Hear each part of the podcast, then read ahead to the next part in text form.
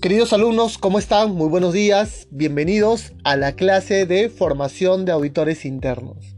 En esta etapa vamos a enseñar la estructura para una correcta redacción de la no conformidad. Las no conformidades tienen que registrarse, por supuesto, ¿no? Eh, ¿Dónde? En el formato SAP, si es que así le llaman, solicitud de acción correctiva. Eh, o algunas empresas también le, tienen la denominación de SAPS, solicitud de acción correctiva preventiva.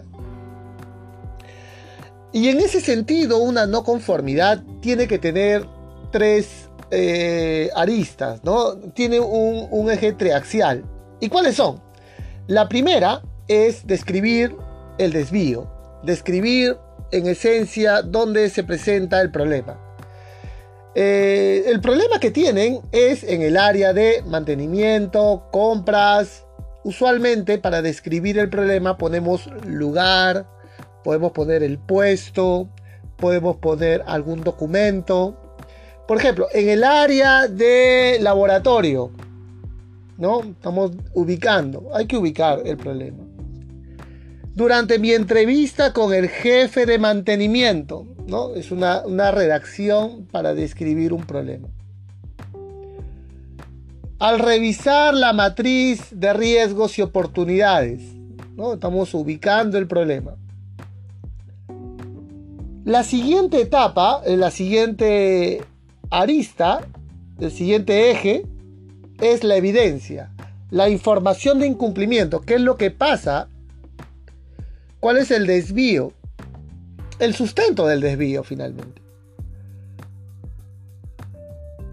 Si bien es cierto, estoy mencionando que en el documento Matriz de Riesgos y Oportunidades se puede evidenciar que no incluye los riesgos referidos a aspectos ambientales, peligros y riesgos y requisito legal. Durante mi entrevista al jefe de mantenimiento se puede evidenciar de que no conoce los objetivos del sistema de gestión. Al revisar la política integrada de gestión, se evidencia que no ha sido comunicado al contratista Prosegur, responsable de la seguridad y vigilancia patrimonial. Y en la tercera arista, el tercer eje será el requisito incumplido. Esto contraviene el requisito, en el caso de la política, que no ha sido comunicada a los contratistas de Prosegur, vigilancia privada y patrimonial de la empresa. Esto incumple el requisito 5.2 de la norma internacional ISO 9001, ISO 14001, ISO 45001. Al revisar la matriz de riesgos y oportunidades, se evidencia que no han incluido los riesgos derivados de aspectos ambientales, peligros y riesgos y el requisito legal. Esto contraviene el requisito 611 de la norma ISO 14001 y 611 de la norma ISO 45001. Al entrevistarme con el jefe de mantenimiento se puede evidenciar de que desconoce los objetivos del sistema de gestión de calidad. Esto incumple el requisito 6.2 de la norma ISO 9001. En ese sentido, quiero darte como información que la evidencia es la muestra que tú has recogido es lo que te permite de alguna manera sustentar el por qué se está colocando la no conformidad. Es una evidencia concreta, tangible, en la cual puede haber diferencias entre el procedimiento y la ejecución del trabajo propiamente. Entre lo descrito en su mapa de procesos y la práctica de trabajo. La falta de implementación de alguna medida de control, implementos de protección personal, no haber ejecutado monitoreos apietales. No hay mecanismos de aprendizaje, de no conformidades, de análisis de causa y acciones correctivas, por ejemplo, ¿no? Que es mandatorio. Referente a la siguiente diapositiva sobre la calificación de no conformidades, esta va a depender, ¿no? Si es una oportunidad de mejora, si es una no conformidad o una no conformidad mayor. Y si es sistémico, si es toda la cláusula de la norma, sin duda tiene que ser mayor. ¿Qué significa esto? si la norma me dice revisión por la dirección y no se hace la revisión por la dirección en el plazo que han mandado, entonces hay que poner una mayor. Sin mayor, sin mayor espera, una mayor. Si es parcial, una menor. Si la menor se está repitiendo sistemáticamente, hay que poner la mayor. Significa de que el personal de compras no accede a los documentos. El de almacén tampoco. El de recursos humanos tampoco. Y veo que es algo sistémico, hay que poner la mayor. Cuando la menor sigue repitiéndose eh, en años distintos. Por ejemplo, el año pasado te dejaron una menor referido a eh, evaluación de proveedores. ¿no? De, de tus 10 proveedores críticos, te faltaron dos, una menor. Este año vengo a cerrar la menor, pero esta vez voy a sacar otra muestra. Por ejemplo, si del 1 al 10 te había, y el año pasado no habías evaluado el proveedor 8 y 9, ahora quiero ver cómo está el proveedor 3 y 4. Y si veo que nuevamente no ha sido evaluado, oye, esto es algo más agravante, se está repitiendo, vamos a dejar una mayor. La oportunidad de mejora es la contribución que te voy a dejar como equipo auditor, por supuesto, queridos alumnos. Vamos a analizar algunos eh, escenarios para tener en claro cuál es la no conformidad. Por ejemplo, durante el recorrido a la línea de tejidos se encontró que 4 de 18 operativos no registran la liberación de la prenda con el número de equipo utilizado. Se revisó el procedimiento PGOP 014 de cláusula 6, donde requiere que todo el personal durante la liberación describe el equipo utilizado. Esto sin duda es una no conformidad. No sé si mayor o menor, eso tendremos que analizar posteriormente. Pero finalmente hay una no conformidad. Siguiente escenario. Un escenario de mantenimiento de la línea 4.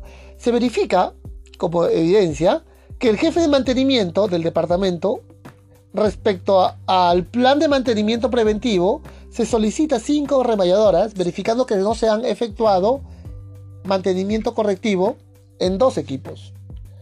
De ser así, entonces nuevamente es una no conformidad porque hay un incumplimiento. En ese sentido, queridos alumnos, ¿dónde vamos a registrar nuestras no conformidades? En la SAP. En esa SAP. Y la atención final, el ciclo, deberá estar enmarcado, ¿no? Puede ser en una base de datos, en un Excel, en un software, entre otros. Pero describan ahí el área, algún tipo de codificación para un ordenamiento, en el año cuántas no conformidades tenemos, determinar la causa que la genera, por supuesto, y algo importante, hay que verificar y evaluar si conviene o no actualizar los riesgos. ¿Por qué? Si una no conformidad ha nacido producto de que no se cumple el programa de mantenimiento, veamos si tenemos ese riesgo identificado. Si no lo tenías, ahora debería de existir ese riesgo, a pesar de que le des un tratamiento a la no conformidad. Y si el riesgo era poco probable, ahora ya no es poco probable, debe ser probable, porque ya existe el riesgo porque se ha materializado en una no conformidad. Y si tú considerabas en la evaluación de riesgo como poco impacto, bueno, no ha sido poco impacto porque esa auditoría te la hizo el cliente y al verificar ese desvío te ha puesto una, una multa y no ha sido poco, poco impacto, ¿no? Ha sido un fuerte impacto. Deberemos nosotros de hacer la corrección, evaluar la causa raíz, aplicar eh, acciones correctivas y determinar su implementación. Responsable, acciones, fecha, recursos. Por supuesto, hay que evaluar la eficacia de dichas acciones. Y con esto daremos un tratamiento a la acción correctiva, aplicando la acción correctiva. Quisiera puntualizar, y esto solamente por la norma ISO 45000. Los resultados de la investigación hay que informar a los trabajadores o cuando sea conveniente a eh, sus representantes. En ese sentido, el reporte de una no conformidad y acción correctiva te recomiendo que eh, no te quedes con la duda. Saca una mayor muestra, por favor. Asegúrate de que la evidencia que estás recogiendo es sensata, es real, es trazable, verificable. Básate en evidencias objetivas, sé objetivo, sé cauteloso, no saques conclusiones apresuradas. Yo no puedo decir, ajá, producto de la observación estoy encontrando un trabajador en altura sin arnés. Ajá, como no tiene arnés, eh, de todas maneras, no conformidad, porque mm, seguramente deben de tener una ley y un marco regulatorio que diga que a partir de metro ochenta tienen que durar arnés. Estoy concluyendo rápidamente. En mi reunión de cierre, cuando yo declare la no conformidad, me pueden objetar y me pueden decir, señor Loaiza, ¿por qué la no conformidad? Aquí en Perú no hay ninguna ley que me diga que a metro ochenta tengo que tener arnés.